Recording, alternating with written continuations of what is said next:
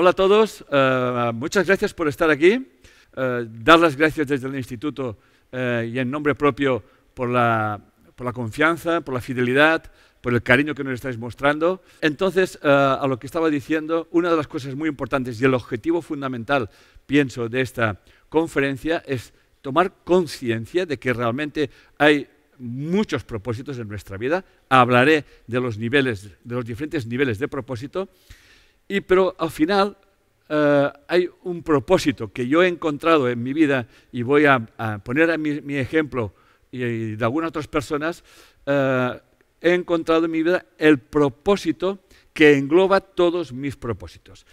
Y cuando realmente uno mm, encuentra este propósito y ya aclararé el concepto de encontrar eh, más adelante. Cuando uno encuentra este propósito, el propósito ya te lleva, te lleva eh, y tú, solamente tienes que ocuparte del día a día y de, bueno, y de resolver o de enfrentarte o de, de, aprender las circunstancias que, te van, que ese propósito te va poniendo en tu vida. Al final uno no se tiene que preocupar por lo que va a pasar o dejar de pasar, pero no me quiero adelantar porque una de las cosas que vamos a hacer en esa conferencia es diseccionar todas esas etapas del propósito, lo que es un propósito, lo que no es un propósito y en definitiva hasta algunos recursos y al final pondremos hasta un ejercicio para que la gente pueda realmente pues, poner en práctica eso. Lo que sí que está clarísimo es que todos en nuestra vida tenemos un propósito. Muchas veces no sabemos que lo que estamos haciendo es un propósito, pero esto es otra cosa. ¿no? Y para empezar, y que vendría a resumir la esencia, la esencia de, lo que eh, quiero exponer hoy en esta conferencia. Dice lo siguiente, los dos días más importantes de nuestra vida son el día que nacemos y el día en que descubrimos por qué. No el para qué, ¿Para qué tendríamos que entrar en otras, en otras, otras historias que no vamos a entrar hoy? Pero el por qué lo hemos de descubrir en nuestra vida. Y luego ya aplicaré o explicaré qué es lo que realmente debemos de entender por ese por qué. ¿eh? Porque todo tiene interpretaciones. Lo que sí está claro, y al menos así lo vivo, lo siento, es que no creo que la vida, bueno, no lo creo. Yo sé que la vida no es nacer con más o menos dolor, pasar una serie de dificultades, algunos más grandes que las otras, eh, ir envejeciendo ¿eh? y para al final morir. O sea, la vida no es nacer y morir. Yo he aprendido a lo largo de mi vida que nacer y morir son dos eh, etapas que no se diferencian. Realmente nos pueden parecer que son dos cosas muy diferentes, pero cuando venimos a este mundo, de alguna forma estamos muriendo a otro, y cuando nos vamos de este mundo, estamos naciendo o volviendo a otro mundo. Por lo tanto, solamente existe la vida, pero eso lo voy a dejar aquí. Por lo tanto, los dos días más importantes y el objetivo fundamental de la conferencia de hoy es descubrir el por qué estoy aquí. Ya sé que es una propuesta un poco fuerte, eh, pero bueno, los retos siempre son muy importantes y se van a descubrir quizás eh, algún por qué están aquí y van a descubrir que, no lo tenían en cuenta. ¿Ok? Y vamos allá. Por lo tanto, ¿qué hemos de entender por propósito? ¿Ok?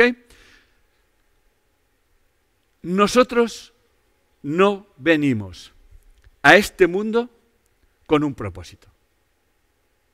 Eso que quede claro.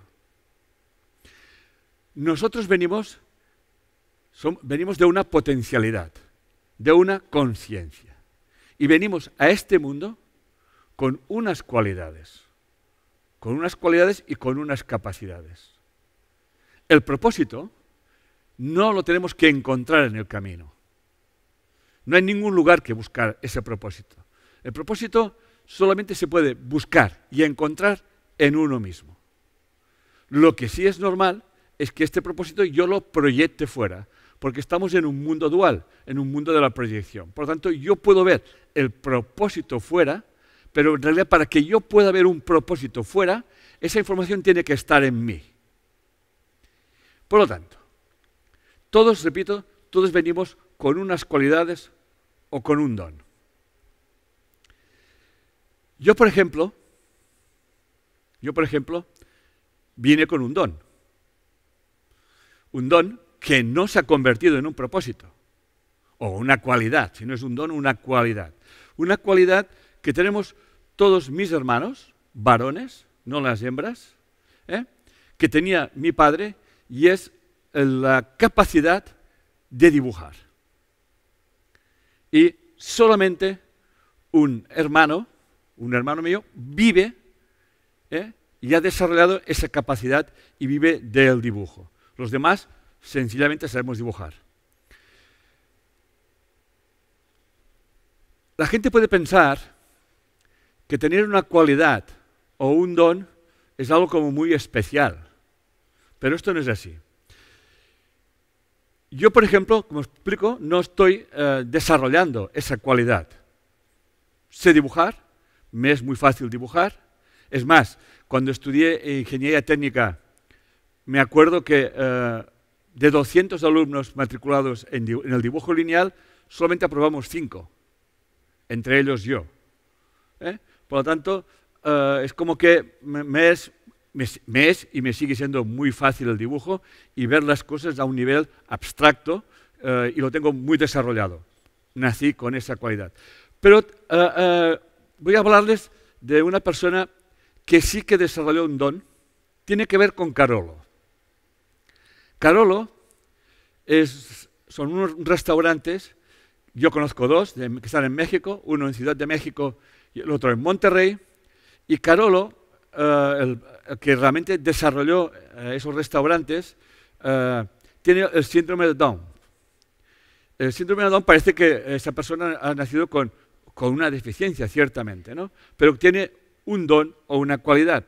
Y sus restaurantes son realmente, mm, no sé, tienen algo que se podría llamar muy especial. Y una de las cosas, esa sensibilidad que tiene este, ese, chico, ese señor, también se expresa en que la gente que trabaja en, esos restaurantes también no, están ahí porque sean muy guapos o, muy dotados, pero sí que tienen una, gran eh, sensibilidad para el servicio, una gran amabilidad. Y uno cuando entra en este restaurante, sobre todo, aunque que más me impactó fue el de Ciudad de México, eh, notas que estás en un lugar donde hay un tipo de vibración o un tipo de, conciencia. Yo, por ejemplo, no nací. Más adelante hablaré de la importancia de las no cualidades. Yo, por ejemplo, tenía grandísima dificultad para leer. Es más, me costó muchísimo aprender a leer y mis notas, eh, mis calificaciones eran, un adjetivo calificativo que las defina bien, paupérrimas.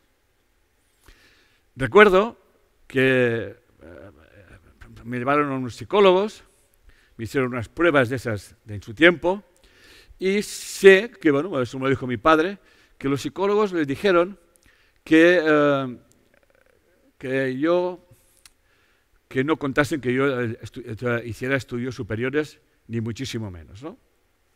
Y también dijeron que tenía una cualidad. La cualidad de... Ese chico dice, nos ha sorprendido la gran confianza que tiene en sí mismo. Por lo tanto, lo que yo sí, sí que sé es que yo me he leído centenares de libros, centenares de libros. Y les puedo asegurar una cosa,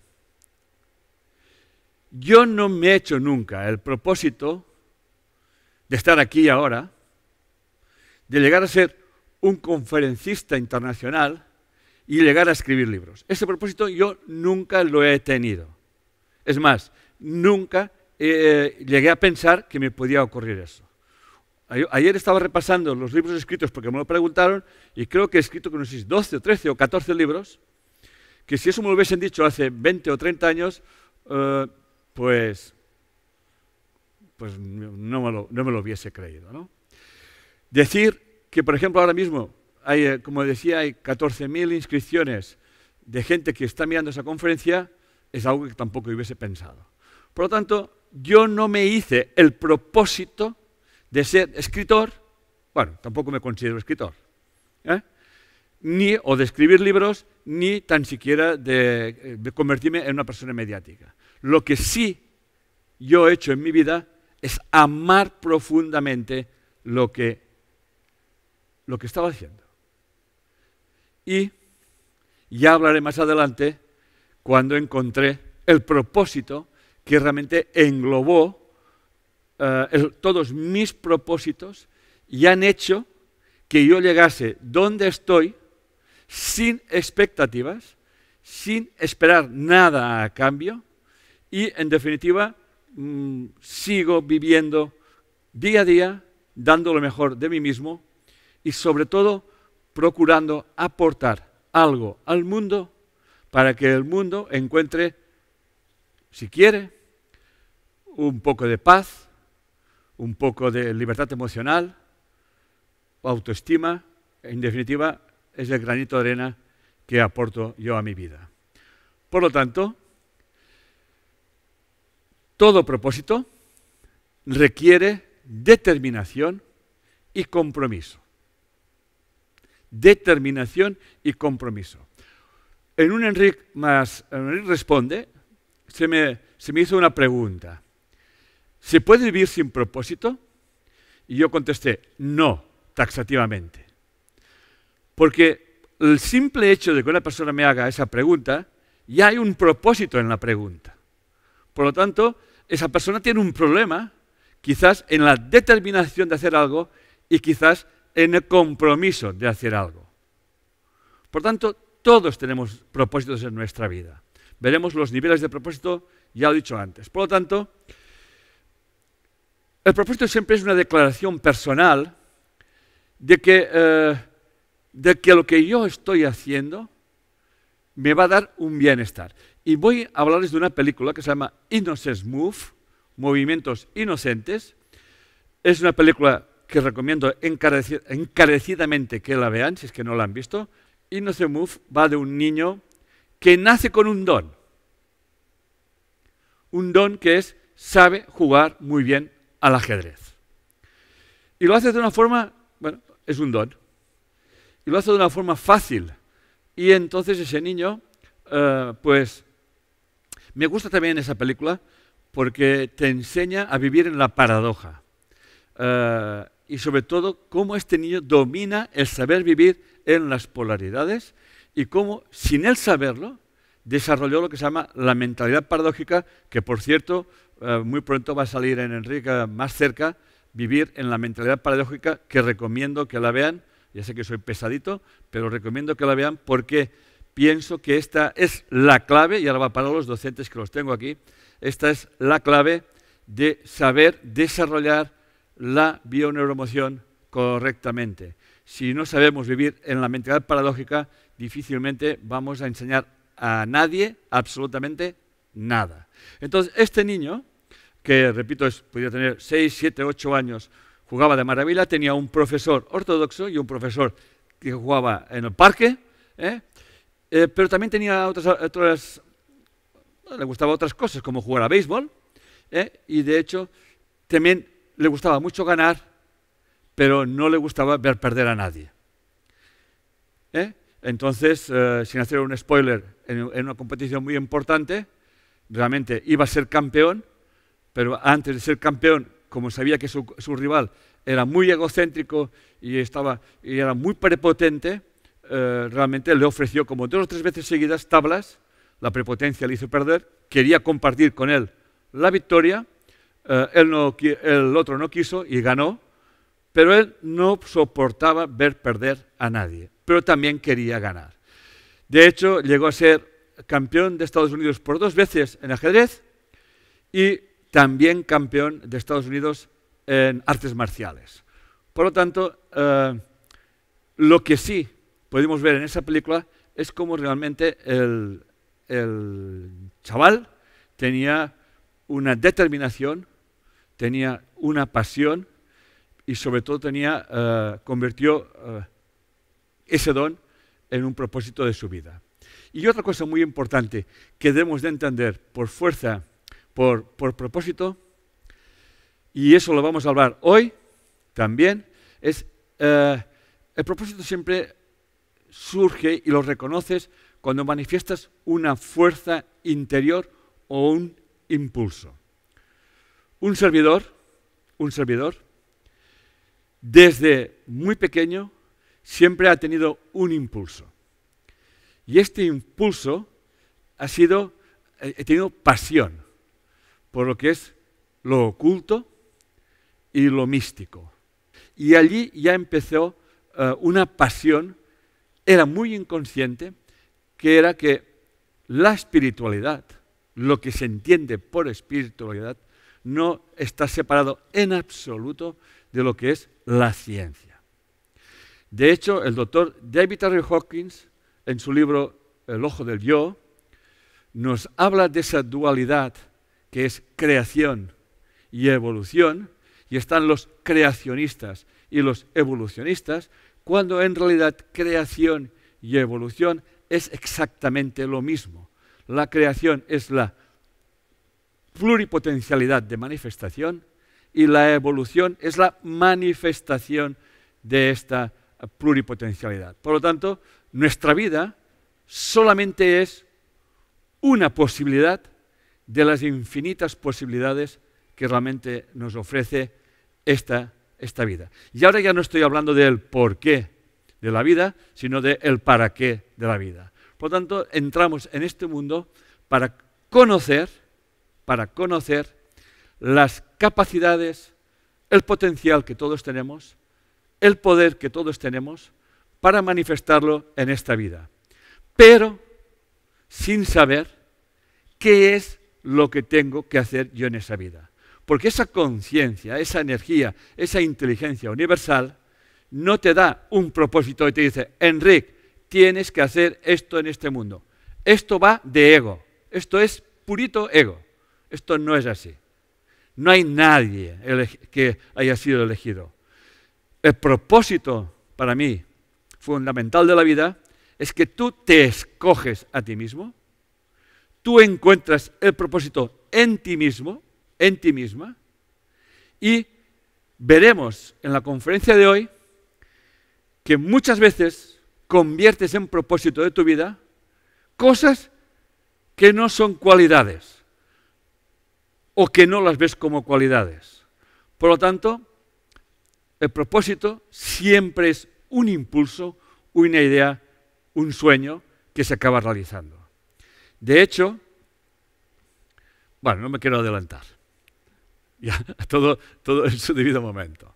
Por lo tanto, ¿qué no es un propósito? Hay mucha gente que piensa que cuando uno encuentra el propósito de su vida, pues como que se acaban los problemas, ya no hay más dudas, todo es freír y comer, ¿eh? Eh, en fin, eh, como que ya no tenemos responsabilidades o mínimas, ¿no? Todo lo contrario.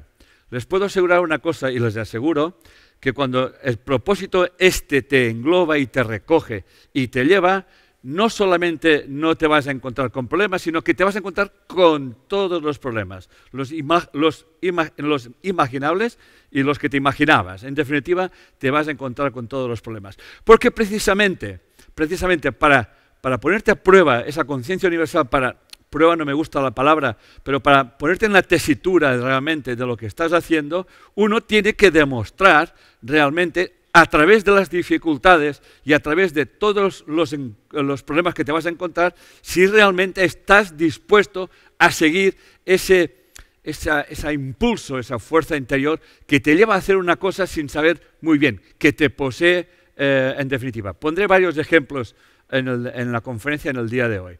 Por lo tanto, eh, ciertamente el propósito eh, necesita pasión y también da placer pero no confundamos que el propósito eh, con la pasión o con el placer. En definitiva, el propósito es siempre, el propósito este que nos engloba a todos, es algo que va más allá de nosotros. La prueba de lo que estoy diciendo es donde, yo he elevado el nivel labio neuromoción y sigue expandiéndose, pero no es que yo la siga expandiendo, sino que eh, ese propósito hace que eso vaya vaya desarrollándose y expandiendo, repito. Por lo tanto, ya eh, lo que estamos haciendo es algo que realmente ya no podemos controlar. Porque te, te, ha robado el alma. Este propósito del que te hablo te ha robado el alma, te ha robado el corazón, es el sentido de tu vida. Pero no me adelanto, no me adelanto. Obviamente hay momentos de placer, pero no olvidemos que el placer tiene una polaridad, que es placer y frustración, y que la pasión obviamente también tiene sus momentos de desencanto y, realmente de ganas de, tirar la, gorra al fuego, o sea, de, no seguir. Pero en definitiva, esto es lo que realmente es un propósito. Por lo tanto, eh, y aquí me he inspirado con David R. Hawkins, eh, El éxito es para ti, es un libro que, muy interesante, El éxito es para ti. Dice que el propósito no tiene nada que ver con la fama o con la fortuna, sino con un nivel de conciencia.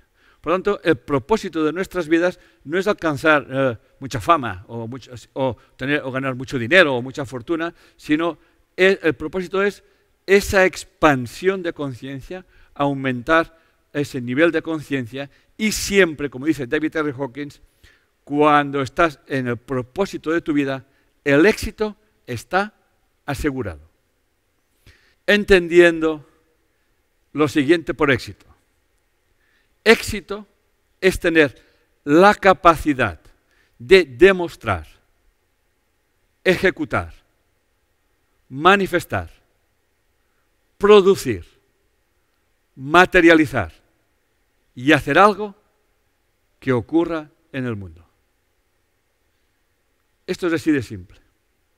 Repito, Éxito es tener la capacidad de demostrar, ejecutar, manifestar, producir, materializar y hacer algo que ocurra en el mundo. Y yo pienso que soy un hombre de éxito. Pero no tiene nada que ver ni con el dinero, ni con la fama, ni muchísimo menos. Cuando realmente estás en el éxito, lo último que te preocupa es lo que piensen o dejen de pensar los demás. Porque eres plenamente consciente de que en el mundo dual, cuando te mueves, siempre vas a crear dos polaridades. Los que te aplauden y los que te critican. Los que te elevan y los que te bajan. Y siempre vas a mover todas las pasiones de la gente. Y este es el éxito. Por eso, benditos aquellos que me calumnian y benditos aquellos que me critican, porque de ellos yo recojo la fuerza. Y esta es la característica del propósito. Cuando realmente estás atrapado por el propósito que te lleva a tu vida, no puedes parar.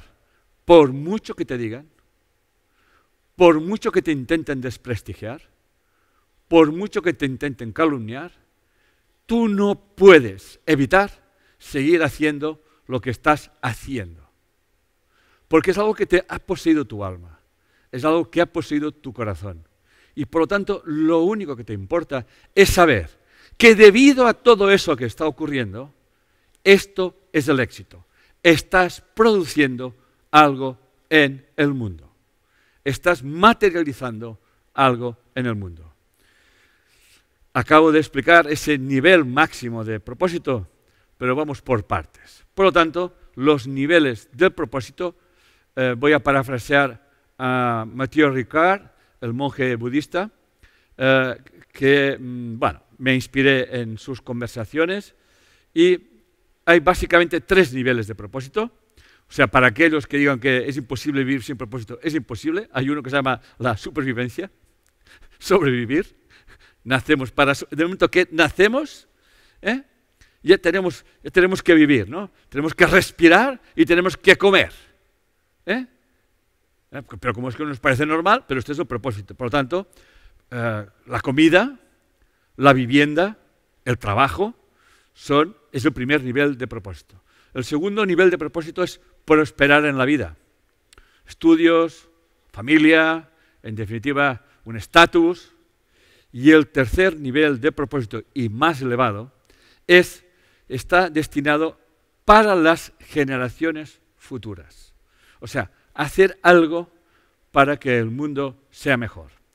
Una de las grandes dificultades, parafraseando a Mathieu Ricard, es superar el síndrome de Groucho-Mar, que es lo siguiente. Groucho-Mar en una de sus películas decía, ¿y para qué yo tengo que preocuparme de las generaciones futuras si ellas no me han hecho nada? No me han dado nada. ¿Ok? ¿Eh? Es el egoísmo per se. O sea, yo estoy aquí, yo me, saco todo lo que pueda y mañana ya se arreglarán los que se queden aquí. ¿no? Por lo tanto, hay que hacer una inversión de pensamiento, hay que, eh, si nadie sabe o no encuentra el propósito, pues piensen qué pueden hacer para que el mundo sea mejor. Y no hace falta que sean grandes cosas, porque es un nivel de conciencia, como cuidar nuestros mares, cuidar nuestros bosques, conducir de una forma más o menos ordenada, siendo amable en la conducción. En definitiva, se trata de una inversión de pensamiento y aquí es cuando apareció en mi vida el propósito que aglutinó todos mis propósitos y se llamó un curso de milagros. Después de muchos años eh, buscando el porqué, siguiendo esa fuerza que me tenía atrapado, de seguir, de seguir realmente eh, eso que estaba en mi corazón. Yo, aquí está mi mujer y podría recordar al principio cuando nos conocíamos que yo entraba en una librería y, y, me compraba un montón de libros y eso que no era precisamente un tema económicamente, no era para eso, pero no lo podía evitar. Eh, me ha leído, repito, centenares y centenares de libros. Eh, realmente me, leía prácticamente todo lo que caía en mis manos desde el principio. Me acuerdo que cuando tenía 17 años, 18, eh, me, apunté al círculo de lectores y que, cada mes se traían unos libros o no sé cada cuánto. Yo me leía todo lo que, lo que, lo que me traían, sin saber muy bien para qué, pero así lo sentía y así, así lo hice. Por lo tanto, pues, fíjense que convertí una no cualidad, que es dificultad para leer, a leer muchísimo. ¿Eh? Por lo tanto, fíjense bien que pensamos que un don es nacer sabiendo hacer algo y yo nací sin, sin saber hacerlo. Y convertí ese no o esa dificultad precisamente en una fuerza y en un impulso. Y eso sí que lo tenía yo de, nacimiento. ¿no? Por lo tanto, surgió un curso de milagros y entonces sentí que este, sus principios los quería llevar al mundo. Y entonces hice algo muy importante en mi vida. Como yo sentí que eso tenía, esos principios se podían llevar al mundo para que se dieran cuenta al mundo, o para quien quisiera escuchar, que hay otras formas de ver el mundo, que dejemos de buscar la causa de nuestros problemas fuera, que nos demos cuenta de que aquello que nos gusta y aquello que nos disgusta está en nosotros, que cualquier pregunta que podamos hacer, nosotros tenemos la respuesta y que esto tenía que llevarlo al mundo para que el mundo lo pudiera oler, tocar y masticar si hiciera falta. Y ese automáticamente aglutinó todos los propósitos de mi vida. Fue un arrobamiento. Es más, es la fuente que alimenta cualquier cosa que yo hago en mi vida. Este ha sido el propósito de mi vida, que apareció pues hace 25, era en 1993, 94, y me levanté aquel día, se lo comenté a mi mujer y me fui a matricular eh, la UNED, la Universidad Nacional Española a Distancia, de Psicología. Y realmente esto también me atrapó. Fueron cinco años de intensos estudios, donde mi mujer me traía un café a las seis de la mañana o seis y estudiaba hasta las nueve, nueve y media. Durante cinco años, que apenas teníamos sábados y domingos, ni casi vacaciones, trabajando y tirando una familia hacia adelante, pero no podía realmente parar y dejar de hacerlo. Era algo que me había atrapado, era algo que surgió, por lo tanto, algo que encontré en mi vida. Cuatro claves para reconocer tu propósito. La primera, eh, esto no, es, no son los mandamientos, ni muchísimo menos, eh, que quede claro. Sencillamente, bueno, veo que veo las caras de aquí de mis docentes que están interesados. ¿Va bien todo eso? ¿Va bien? ¿Sí? ¿Ok? Muy bien. Entonces, vamos a enfocarnos en nuestras potencialidades naturales. Primera pregunta. ¿En qué soy bueno? ¿Qué es lo que más amo o me gusta? ¿Qué impulso hay en mi interior? Atención a esa pregunta que ya la he explicado antes, porque muchas veces no le prestamos atención, tenemos un impulso, pero pensamos, ah, esto no va a funcionar, porque no sé qué, porque ¿quién va a querer eso? De hecho, de hecho, yo mismo me, me boicoteaba diciéndome, ¿y a mí quién me va a escuchar? Cuando realmente alguien me propuso grabar eh, mis conferencias, mis clases, yo le contesté eso. Contesté, ¿y a mí quién me va a escuchar? Y resulta, y resulta que mis videos han llegado a las 100 millones de reproducciones quitando las, repeticiones. Y a mí eso, cuando, yo cuando digo ese número, como que me mareo un poco, ¿no? Y pienso, eh, pues mira, ¿quién me quiere escuchar? Pues ahí lo tienes, ¿no? Por lo tanto, atención a ese impulso que normalmente lo acostumbramos a negar. Lo digo y aviso. Por lo tanto, y otra pregunta muy importante. ¿Seguirías haciendo lo mismo si heredaras mucho dinero? Y hablo de mucho dinero, va, escandalosamente mucho dinero. ¿Seguirías haciendo lo mismo?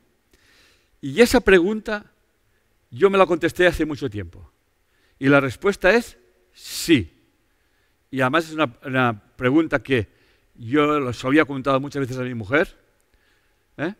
Y le decía, si realmente me tocase un momento dos millones de, dólares o lo que fuera, yo seguiría haciendo lo mismo. No puedo dejar de hacer lo mismo. Por lo tanto, esto es una cualidad muy importante. Esto que yo siento, este impulso que yo siento, seguiría haciendo lo mismo aunque me tocase todos los millones del mundo. El propósito siempre tiene una característica también muy importante, esa sería la segunda, que es tener un significado transpersonal. O sea, no estoy haciendo las cosas para mí, sino para más allá de nosotros mismos. Pero no lo estoy haciendo por mi familia, ni por el mundo. No, no, es algo que sé que va a facilitar la vida a otras personas. Yo muchas veces he estado tentado de dejar el camino. Porque cuando uno escoge el camino, o es escogido por el camino, hay momentos muy oscuros. Hay momentos que realmente te sientes abandonado de todo. Y siempre me hacía una pregunta que tendría que ver también con si te toca mucho dinero o, te heredas muchísimo dinero. ¿Esto que estoy haciendo le sirve a alguien? ¿Esto que estoy haciendo le sirve a una persona? Y la respuesta siempre era sí. Y como la respuesta siempre ha sido sí, he decidido seguir. Y ahí estoy. Y lo más importante es que ese significado transpersonal que tiene el propósito no es algo que tenga que ser muy espectacular, ni muchísimo menos. ¿no? Es más, les doy un consejo. Eh, sigan sus impulsos. Me estoy adelantando, pero tengo que decirlo. Sigan sus impulsos, pero no pongan ninguna expectativa. Ninguna. Eso se lo dejan a esa conciencia universal. De hecho, hay una frase de un curso de milagros que dice lo siguiente. La voluntad de Dios es que tú hagas tu voluntad. Pero muchas veces tu voluntad no está alineada a la voluntad de Dios.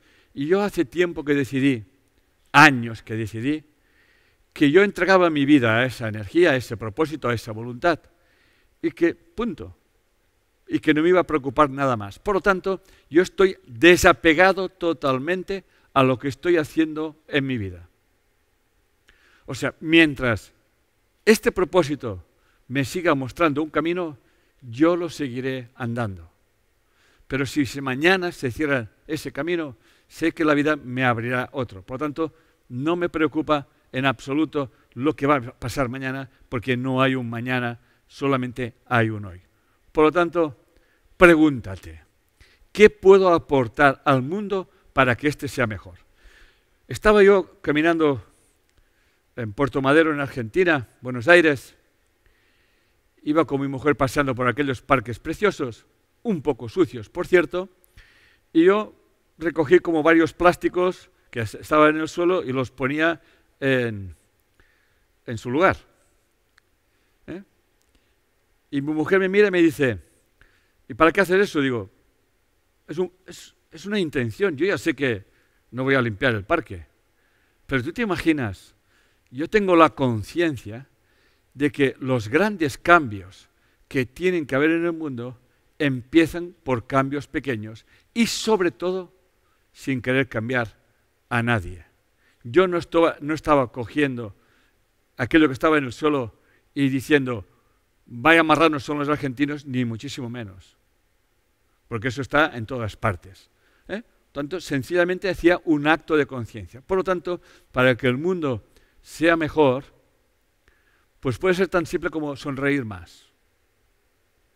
Tan simple como eso. Ser más educado. En definitiva, ser consciente de que tú tienes conciencia y que estás aportando algo al mundo, algo para los demás. El propósito, esa es la tercera uh, puede guardar relación con lo que más nos duele. Cuando una persona utiliza las heridas de su pasado para transformarlas y dar luz, esto le conecta con la fuerza, con esa energía universal. Cuando esta persona utiliza las heridas de su pasado para vengarse de los demás, entonces comienza un proceso de autodestrucción. Por eso, yo nací en el seno de una familia muy fundamentalista religiosa, donde mi madre estaba convencidísima de que yo estaba poseído por el diablo. Y todos esos años, mi madre ya no está en ese mundo, y espero y deseo de todo corazón que tenga otra conciencia porque ella tenía un miedo a la justicia de Dios. Siempre le estaba rezando. Entonces, como si Dios tuviese un ego y si no rezas te va a castigar. Todo eso me dio la fuerza cuando conecté con un curso de milagros. Me di cuenta de que toda esa eh, negación, de este Dios que me enseñaron, encontré un Dios que es puro amor. Fíjense bien, fíjense bien hasta qué punto entré en paz con eso, que un sacerdote, que un sacerdote le pidió ah, a, Roma, pidió que me enviaran un certificado papal conforme, eh, no sé, lo tengo guardado, y yo cuando vaya a otro barrio lo llevo ya con un papel, tengo un pase, ¿eh? donde decía que lo que estaba haciendo para el, para el bien de la humanidad o para el bien de la gente, cómo ayudaba a las personas enfermas, las personas necesitadas, pero que yo no, obviamente no quería ni hacía eso por nada. Pero cuando llegó, cuando llegó esto, me di cuenta de que yo estaba en paz, que había estado en paz. Es más, comprendí que gracias a que yo había vivido esta negatividad, entre comillas, me había dado fuerza para encontrar lo que estoy haciendo yo en mi vida. Por lo tanto, una de las cosas que realmente eh, lleva a esa cualidad de encontrar un propósito, conviertan sus heridas, conviertan sus frustraciones, conviertan aquellas dificultades, como en mi caso de no saber leer, quizás conviertan que han tenido un padre que no estaba en casa, que era alcohólico y les pegaba. En vez de vivir con el resentimiento de que todos los hombres son iguales, demuestren que hay otros hombres que son diferentes. Conviertan esas experiencias dolorosas de frustración. Quizás usted, joven, tenía que ocuparse de la familia y eso le ha ayudado hoy en día, por ejemplo, a formar equipos.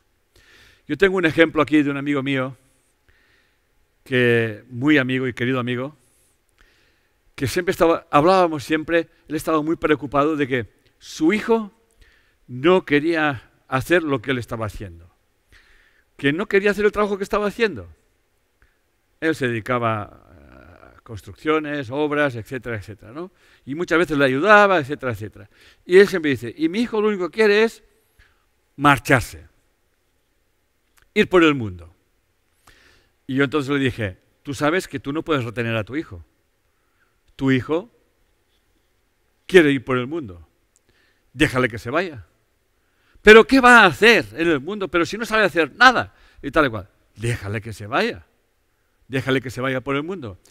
Y este, este, este chico, este hijo se fue, empezó a dar vueltas por el mundo, y cuando digo vueltas por el mundo, lo digo por el mundo, ha estado, eh, creo que eh, el, último que estuvo estuvo en Tailandia, que le pilló allí el COVID en Tailandia, y eh, pues estaba allí en medio de, de Dios sabe dónde, y enseñaba a los niños de allí a escalar, y jugaba con ellos, etcétera, etcétera.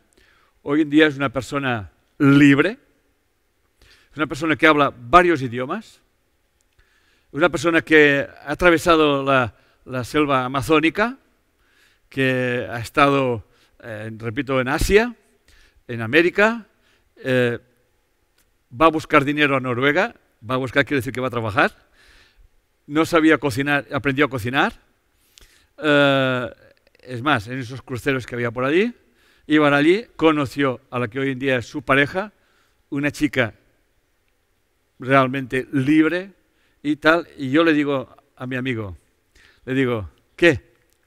¿Has visto? ¿Te sientes orgulloso, verdad que sí? Pues que sepas que le ibas a joder. Le ibas a joder la vida con tu verdad. Por lo tanto, una de las cosas que ya les adelanto, que todo propósito que les robe el corazón y que les atrape su alma, va a crear desorden a su alrededor. Y la familia, que es una cosa muy importante, hay que saber cortar con ellas y seguir libre. Y las familias tienen que saber eso. Por eso he puesto, he puesto este ejemplo. Por eso la pregunta que hay en ese apartado, el número 3, es, ¿de qué forma puedo transformar mis heridas en un don para ofrecer al mundo. Por tanto, invito a todo el mundo que las circunstancias llamadas como negativas, circunstancias que creemos que han sido, que hemos tenido muy mala suerte, si sabemos darle la vuelta, si sabemos invertir el pensamiento, encontraremos que allí precisamente, allí se encuentra el don más importante. Allí se encuentra cuánta gente han nacido con un don y no lo han sabido utilizar. ¿Y cuánta gente, debido a las circunstancias negativas de la vida, han sido sobresalientes? Puedo poner varios ejemplos. Por ejemplo, Michael Jordan. Michael Jordan no fue elegido para el equipo escolar, decían que no era bueno. Tomás Edison Tomás Edison, sus profesores dijeron que no servía para estudiar nada. Einstein, que las matemáticas las llevaba pez y que le costó hablar mucho, como a mí eh, leer. Bushisik, aquel chico que no tiene brazos ni piernas, Frida Kahlo, que cuando tuvo ese accidente se quedó como medio encamada, ahí donde desarrolló sus capacidades. Por lo tanto, cuando se encuentren en su vida dificultades, acuérdense de estas personas que han llegado donde han llegado. He escogido tres frases que vendrían a resumir eso que estoy explicando de las heridas, vendría a ser como el viaje del héroe que tanto explicamos en nuestros seminarios. El viaje del héroe se trata precisamente, es un seminario que se trata de acompañar a las personas a encontrar este oro que se encuentra en nuestro interior y que normalmente siempre está detrás de unas heridas, detrás de unas frustraciones, detrás de unos sinsabores, detrás de la pena, de la lástima, etcétera, etcétera. Joseph Campbell nos dice, quienes carecen de recursos son los que tienen el valor de arriesgar su vida. Steve Gilligan nos dice, en lo más profundo de cada uno de nosotros hay un don que debemos de ofrecer al mundo, pero no olvidemos que en su profundidad también hay una herida. Y un curso de milagros nos dice, el más santo de los lugares es aquel donde un viejo odio se ha convertido en un amor presente. Sigo. Y el cuarto es, el propósito está relacionado con algo que estamos dispuestos a sufrir para lograrlo. Tiene que ser algo, como explicaba, que vivamos como que no puedo vivir sin aquello.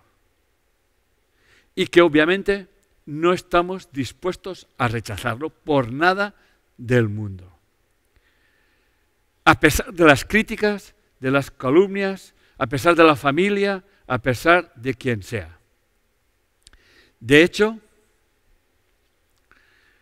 me acuerdo una de las cosas que hay, por el mundo montones de robasueños. ¿eh? Y debemos de cuidarnos muchísimo de los robasueños. Entonces, cuando realmente decidí estudiar psicología, cuando tenía eso, 44 años, y lo comenté con un amigo mío. Me contestó, ¿tú ahora vas a estudiar psicología? Pero si cuando te licencies ya estarás jubilado. Y esto, esta, no sé cómo llamarle, este consejo, ¿eh? voy a ser condescendiente, ese, ese consejo fue la fuerza la fuerza que me hizo por mis huevos que termino yo psicología, para que ese pendejo se entere. ¿Eh? Sentía que lo tenía que hacer. Lo compartí y ya no lo compartí con nadie más. Pero sí que es verdad que ese paso que yo di inspiró a mucha gente. Y sé que hubo gente que más tarde también se licenció en psicología porque dijo, si lo puedo hacer este, lo hago yo también. Por lo tanto, uh, cuando hablamos de sufrir, es una palabra, ¿eh? ¿Eh? estás dispuesto a rechazar los cantos de sirena, como acabo de explicar? Aquellos que te hablan por tu bien, que en definitiva es por el suyo. Y una pregunta, la pregunta clave que hay que hacerse en este momento es, ¿estás dispuesto a entregar tu vida a lo que te apasiona? Y cuando hablamos de entregar tu vida, no me refiero a que te, hagas un harakiri. ¿eh? Y he puesto el ejemplo de Alan Kardec. Alan Kardec vivió en el siglo XIX, no sé si nació en 1806, más o menos. Alan Kardec eh, escribió uh, uh, un libro muy importante que sigue siendo importante hoy en día y creo que se han vendido más de 200 millones de, de libros. Se llama El libro de los espíritus. Alan Kardec era un hombre científico y tuvo una experiencia espiritista en la que se dio cuenta de que la ciencia explicaba cosas, pero la ciencia también había cosas que no podía o no sabía explicar. Y entonces él aplicó el método científico a, esa experiencia que realmente tuvo de que había unas energías, unas inteligencias, una vida que tenía otra manifestación que no era precisamente la que estábamos viviendo nosotros. Bien, Alan Kardec fue desprestigiado, vilipendiado, expulsado, criticado, en fin, se lo cargaron. Pero él no podía dejar de hacer esto. Esa experiencia fue su gran propósito de la vida. Y hoy en día, bueno, sus libros eran quemados por la iglesia. No sé si le llegaron a ser excomulgado. Yo les, recomiendo que vean esa película. Se llama Kardec. Porque si no saben entender lo que yo estoy explicando sobre lo que es un propósito que arroba tu vida, que te atrapa y no puedes soltarlo porque ella te posee a ti, Kardec es un ejemplo maravilloso de ello. Kardec, Alan Kardec, el libro de los espíritus. Realmente su vida es y su historia es, bueno, las pasó más moradas que Caín, ¿eh? pero él a lo suyo, a lo suyo. Escribió varios libros, bueno, y ahí está realmente, eh, sufrió para lograrlo. Pero este sufrimiento, a pesar de ser un sufrimiento, le daba una fuerza. Por lo tanto, siempre, siempre, cuando estás atrapado por ese propósito que engloba tu vida y que no lo vas a encontrar en ninguna parte, que solamente lo puedes encontrar en ti mismo o en ti misma, cuando realmente te apasiona, te arroba y te atrapa, no, no sé si decir que estás perdido o estás ganado, pero vas a vivir luces y sombras como nunca las habrás vivido en tu vida. Y al final, al final ocurre algo muy importante. Dejas todo control. Dejas de preocuparte por un mañana. Solamente existe el aquí y el ahora. Solamente existe la pasión, el amor por lo que estás haciendo. Como ahora mismo yo estoy haciendo aquí. Yo estoy entregando lo máximo, lo que sé. Sé que hay mucha gente que me estará viendo y mucha gente que me estará escuchando. Y les doy las gracias por estar aquí. Porque en definitiva, ellos también, vosotros también, sois ese catalizador, esa fuerza para que yo siga para adelante. He puesto el cuento de la bailarina para como ejemplo de lo que estoy explicando sobre qué es realmente, cómo se tiene que vivir el propósito. Es una joven, cuenta el cuento, una joven había tomado clases de ballet durante toda su infancia. Y ella pensó o sentía que había llegado el momento de mostrarse al mundo y, bueno, y convertir esa afición en una profesión. Y aspiraba a ser, pues, de las primeras bailarinas de cualquier compañía. Un día llegó a su ciudad una gran compañía de ballet y obviamente ella fue allí. ¿eh?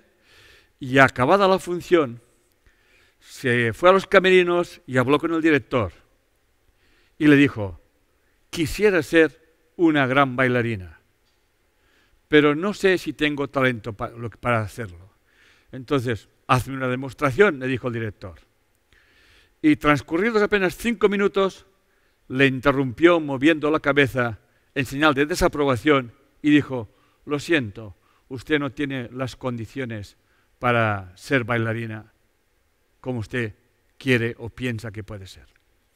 La joven llegó a casa con el corazón roto, desgarrado, arrojó sus zapatillas y no volvió nunca más a danzar. Al cabo de unos años se casó, tuvo hijos y trabajaba en un supermercado, en fin. Años más tarde volvió a aparecer en la misma ciudad, la misma compañía, con el mismo director y ella fue a ver cómo el baile, porque ese sí le seguía gustando muchísimo y acabada la función fue, eh, se encontró, más que fue a buscarlo, se encontró con el director que ya era octogenario y le recordó la charla que había tenido años atrás y le mostró sus hijos, etcétera, etcétera, y le preguntó, oiga, yo nunca he acabado de entender cómo usted con cinco minutos ya sabía que yo tenía las condiciones para no ser bailarina. Ah, respondió el director. Dice, bueno, yo solamente le dije lo que le digo a todas. Pero esto es imperdonable, contestó la señorita. Usted arruinó mi vida. Yo podía haber llegado a ser una gran bailarina. Dice, no lo creo, dice el director. Si hubieras tenido las dotes necesarias y una verdadera vocación, no me hubieras escuchado. Por lo tanto, si algún día a ustedes se les aparece su hijo o su hija y les dice, yo quiero ser actriz, ni se les ocurra por un momento decirles, pero si los actrices no se ganan la vida, sea abogado, sea ingeniero, sea doctor, no sean ustedes unos robasueños.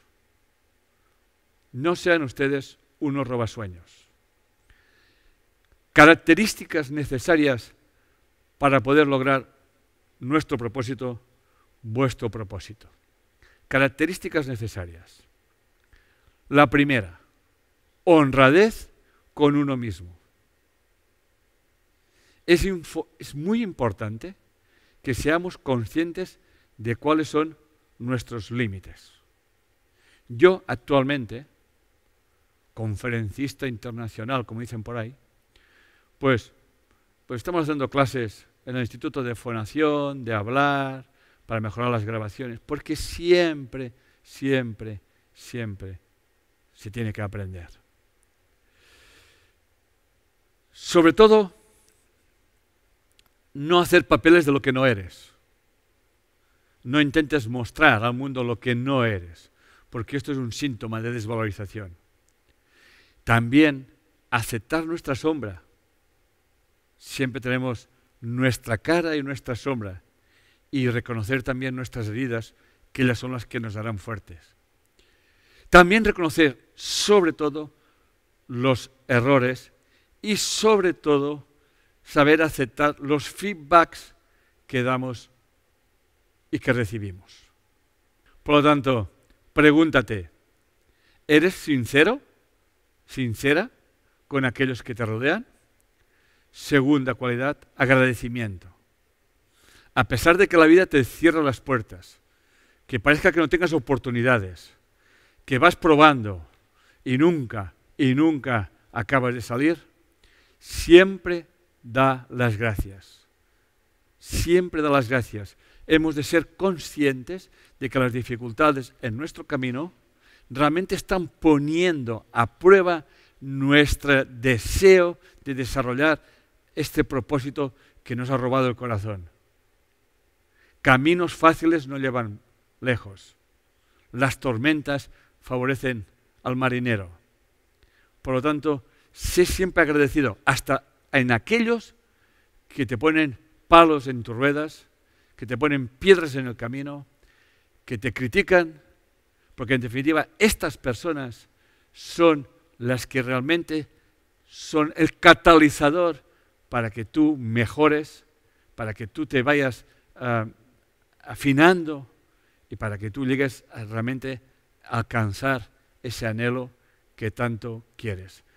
Los grandes maestros en cualquier ámbito, sean músicos, deportistas, en definitiva, en cualquier cosa, estos son los que trabajan más.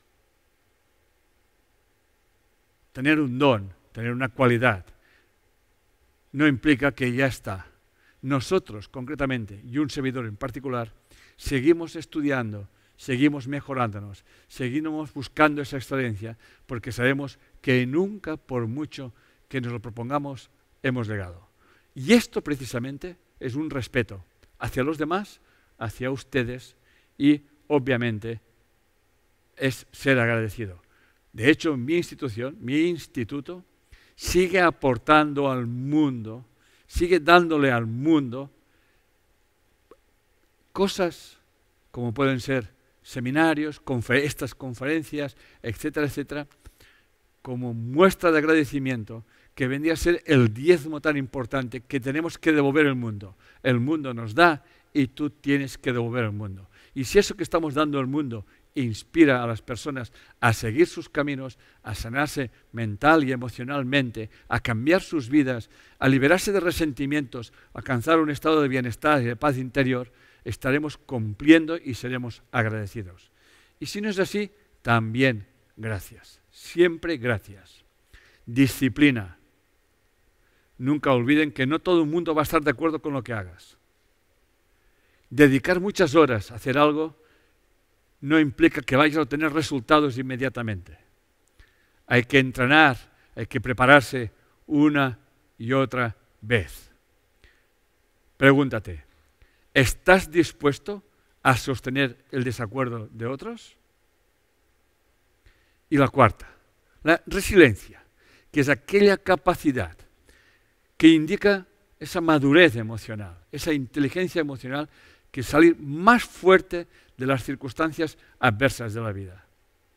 ¿Cuántas personas conoces que se quejan constantemente, que viven constantemente en la lamentación y en la queja, esperando que alguien les solucione la vida, echando las culpas por doquier? Frase de Michael Jordan. He fallado una y otra vez en mi vida y es por eso que he triunfado. Pregúntate, ¿eres capaz de agradecer las dificultades que aparecen en tu vida? Vamos a hacer otro apartado que son los recursos prácticos para mantener nuestro propósito.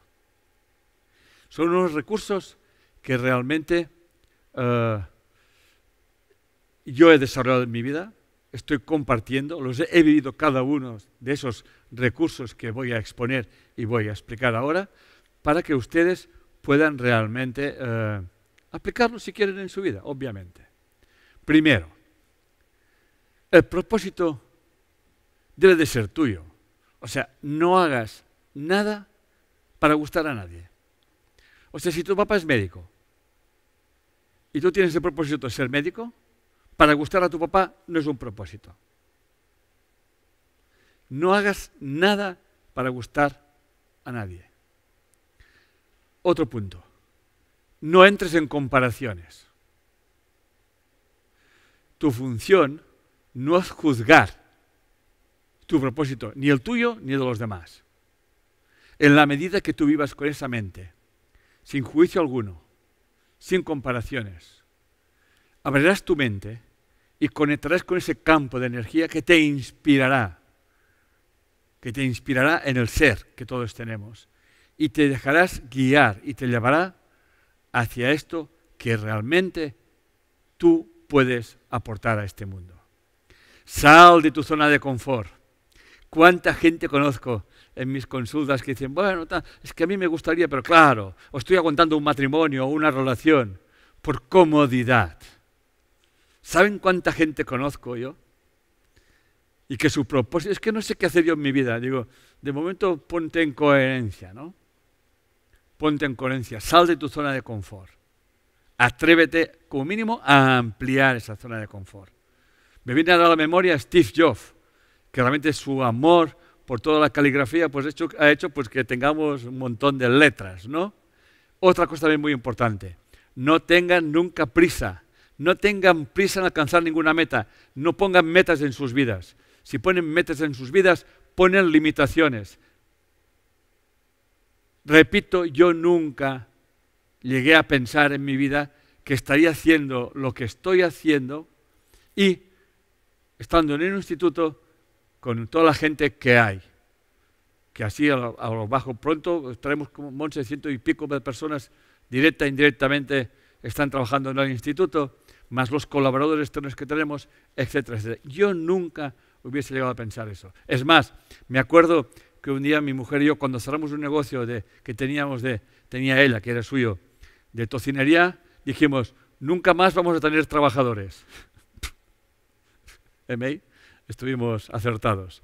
Pero cuando estás atrapado por un propósito, cuando estás atrapado por algo superior, entonces ya no te preocupa absolutamente, nada, te ocupas de las cosas y entregas ese impulso a esa energía, a esa inteligencia. Repito, no tengamos prisa. No pongamos metas. No pongamos expectativas. Hay que ponerle todo nuestro afán en lo que hagamos día a día. Muchas veces con nuestros docentes les decimos, ahora tú tienes que darle más empuje, tú tienes, y lo hacemos, y ah, en definitiva, hemos de entender que muchas veces la vida más vale dar un paso atrás para dar dos pasos adelante. Esto es muy, muy importante. Por tanto, no tengamos prisas. Yo muchas veces he tenido que dar pasos atrás, es como que me hacía un reset y entonces automáticamente sabía lo que tenía que hacer. Y recordar sobre todo una cosa muy importante. No hay éxito sin fracaso. Es más, los fracasos es las cosas más importantes que existen. Porque sin fracasos no puede haber éxito, no puede haber maestría, no puede haber enseñanza. Céntrate en algo, por pequeña que sea, y que sea para el bienestar de los demás. Es muy importante desarrollar el altruismo, la benevolencia, la amabilidad y la cooperación, que son valores que según nos explica Mathieu Ricard, nos dice que la ciencia ha demostrado que activan nuestras zonas corticales, nuestro cerebro, donde realmente se mueven esos campos que dan bienestar emocional, ese equilibrio emocional, en definitiva, que no hay cosa mejor para estar sano mental y emocionalmente que aportar algo al mundo, algo que le sirva a la gente para que recupere su libertad emocional, su paz interior, en definitiva, para que esté en un estado mental de fuera lamentaciones, fuera quejas, y que esas personas también hagan esa inversión de pensamiento y se pregunten a sí mismas qué pueden aportar al mundo para que el mundo sea mejor. Y repito, no tienes que ir a ningún lugar especial. Allí donde estás es el sitio donde tienes que estar. Y si eres cocinero, cocina. Si eres ama de casa, da lo mejor de ti mismo. Si eres médico, tranquilo. Si eres ingeniero, tres cuartos de lo mismo. Allí donde estás es donde debes de estar. Mucha gente me preguntaba a mí, a mí me gustaría hacer lo que estás haciendo tú. Yo digo, empieza. ¿Pero qué tengo que hacer? Digo, no tienes que hacer nada. Allí donde estás, empieza a poner lo mejor de ti mismo. Lo mejor de ti mismo. Pon todo tu afán. Tengo una frase que está colgada en el instituto que es, ama aquello que estás haciendo y lo que estás haciendo te amará cien veces más. Y deja que la vida te vaya abriendo puertas, te vaya dando oportunidades y ríndete al control. Deja el control aparte, ríndete a la vida, déjate que la vida fluya a través de ti y saque lo mejor de ti. Y nunca, nunca hagas nada para recibir reconocimiento o aprobación. Estarás perdido. Porque siempre te encontrarás a aquellos que no les gustas, a aquellos que les gustas. En definitiva, esto es la vida. Y saber vivir en esas dos polaridades, saber estar en el sendero del medio, te dará una fuerza enorme para seguir aquello que realmente tú sientes que tienes que hacer. He puesto un ejercicio práctico para todas las personas que han estado escuchando. No es que sea la piedra filosofal, pero siempre nos gusta cuando terminamos una charla, una conferencia, pues que la gente pueda encontrar aspectos para poder eh, eh, aplicarlos en su vida. ¿eh? Observa cómo quieres verte o cómo quieres que sea tu vida en cinco años, pero como una, como una posibilidad, repito, como una posibilidad. Observa. ¿Ok? Yo sé que muchas veces en el camino que estoy haciendo, pues bueno, a ver, ah, pero sin expectativas. Luego piensa qué o quién te impide llegar a ese estado. ¿Eh? ¿Quién o qué te impide llegar? ¿Qué dificultades estás viendo, estás poniendo? Y olvidando, y no olvidándote nunca que esas dificultades son realmente muy importantes. También piensa qué decisiones tienes que tomar. Y sin olvidar nunca que todo orden, todo orden, crea desorden. y que todo desorden crea orden. Por tanto, cuando en tu vida entres desorden, es que hay que crear un nuevo orden. Esta es la paradoja del orden-desorden. Anota tres acciones con las que vas a comenzar a caminar hacia la consecución de ese objetivo. Por ejemplo, que fue un objetivo que hice un par de años yo. Y tiene que ser un objetivo que tenga cuatro características y muy importantes. La primera, que sea posible. No voy a poner el objetivo de voy a correr los 100 metros en 10 segundos. No.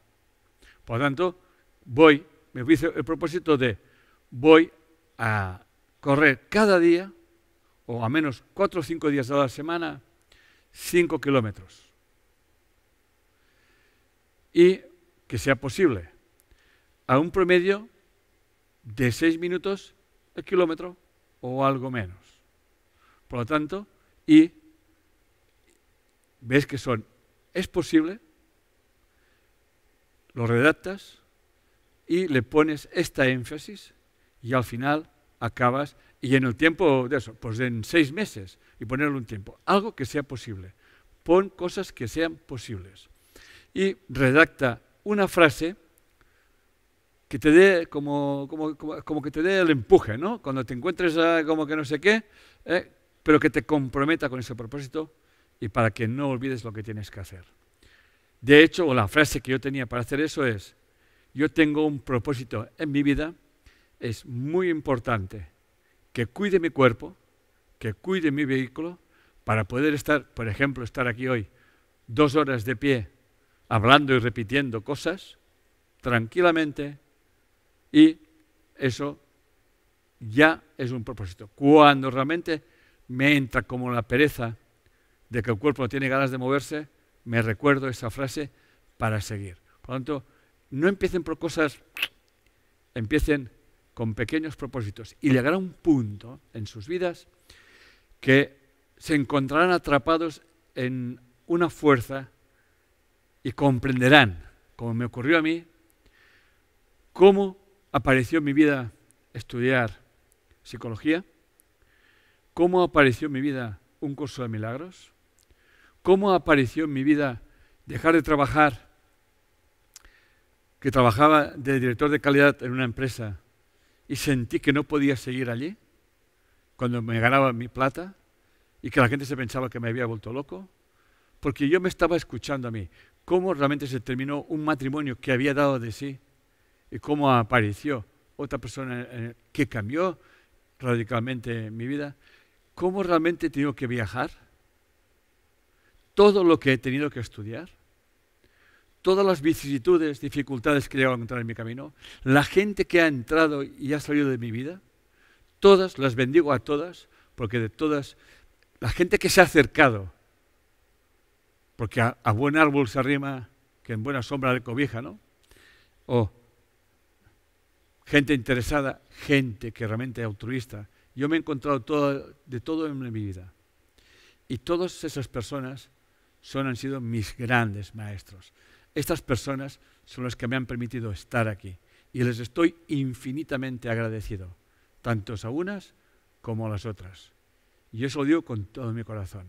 Por tanto, si estoy aquí es, y haciendo lo que estoy haciendo, es sobre todo a las grandes dificultades que me he encontrado en mi camino. Por tanto, todo propósito implica placer y dolor, esfuerzo, pasión, frustraciones, momentos muy oscuros. Realmente te sientes abandonado. Y cuando te levantas y sigues adelante, como decía Alan Kardec, voy a repetir esa frase que realmente me la dice mía, hay que ser muy valiente para querer cambiar el mundo y aún más para saber que no lo puedes hacer. Pero sientes que tienes que seguir ese camino. Bien, y para terminar, quiero hacer honrar el trabajo que hemos hecho a lo largo, a lo largo de todos esos años y cómo todo eso que estoy explicando aquí se ha convertido en un propósito que sigue teniendo corpus que sigue evolucionando y que se llama bioneuroemoción. Lo que, esto, lo que era antes la bioneuroemoción a lo que es ahora, han pasado toda una serie de años y realmente la bioneuroemoción hoy en día es tremendamente sencilla y a la vez inmensamente complicada. Pero la complicidad no está en el método, sino está en el ego en la gran dificultad que tenemos de invertir el pensamiento, de seguir proyectando las causas fuera cuando nosotros somos la causa, en seguir queriendo tener el control, en seguir creyendo que sabemos lo que es lo mejor, en seguir buscando cosas y cosas. Por eso, cuando alguien viene a nuestra consulta, nosotros le acompañamos a que ponga orden en su psique, que encuentre su equilibrio y su bienestar emocional, a sabiendas de todo cambio emocional va precedido de un desorden en la psique que la llevará a un nuevo orden de percepción. Y ahí está la clave, la esencia de la emoción. Crear un nuevo orden que me permita tener una nueva percepción. Seguimos la pista del desorden, que el cliente le llama conflicto, para llevarle a un nuevo orden que ya está presente en su mente, porque si no estuviera presente en su mente, obviamente no estaría en nuestra consulta. Y para terminar, decirles que para encontrar este propósito que anida en nuestra alma, en nuestro corazón, en nuestro interior, hay que realizar ese viaje del héroe que todos tenemos que hacer en algún momento de nuestra vida. Y voy a terminar con una frase de Carol S. Pearson que nos dice, los héroes emprenden viajes, enfrentan dragones y descubren el tesoro de su verdadera identidad. Aunque puedan llegar a sentirse muy solos durante la travesía, al final de la misma, la recompensa es una sensación de comunidad consigo mismos con otras personas y con la tierra. Producimos una nueva vida para nosotros mismos y nuestra cultura. Muchas gracias, gracias por estar aquí, gracias de todo corazón.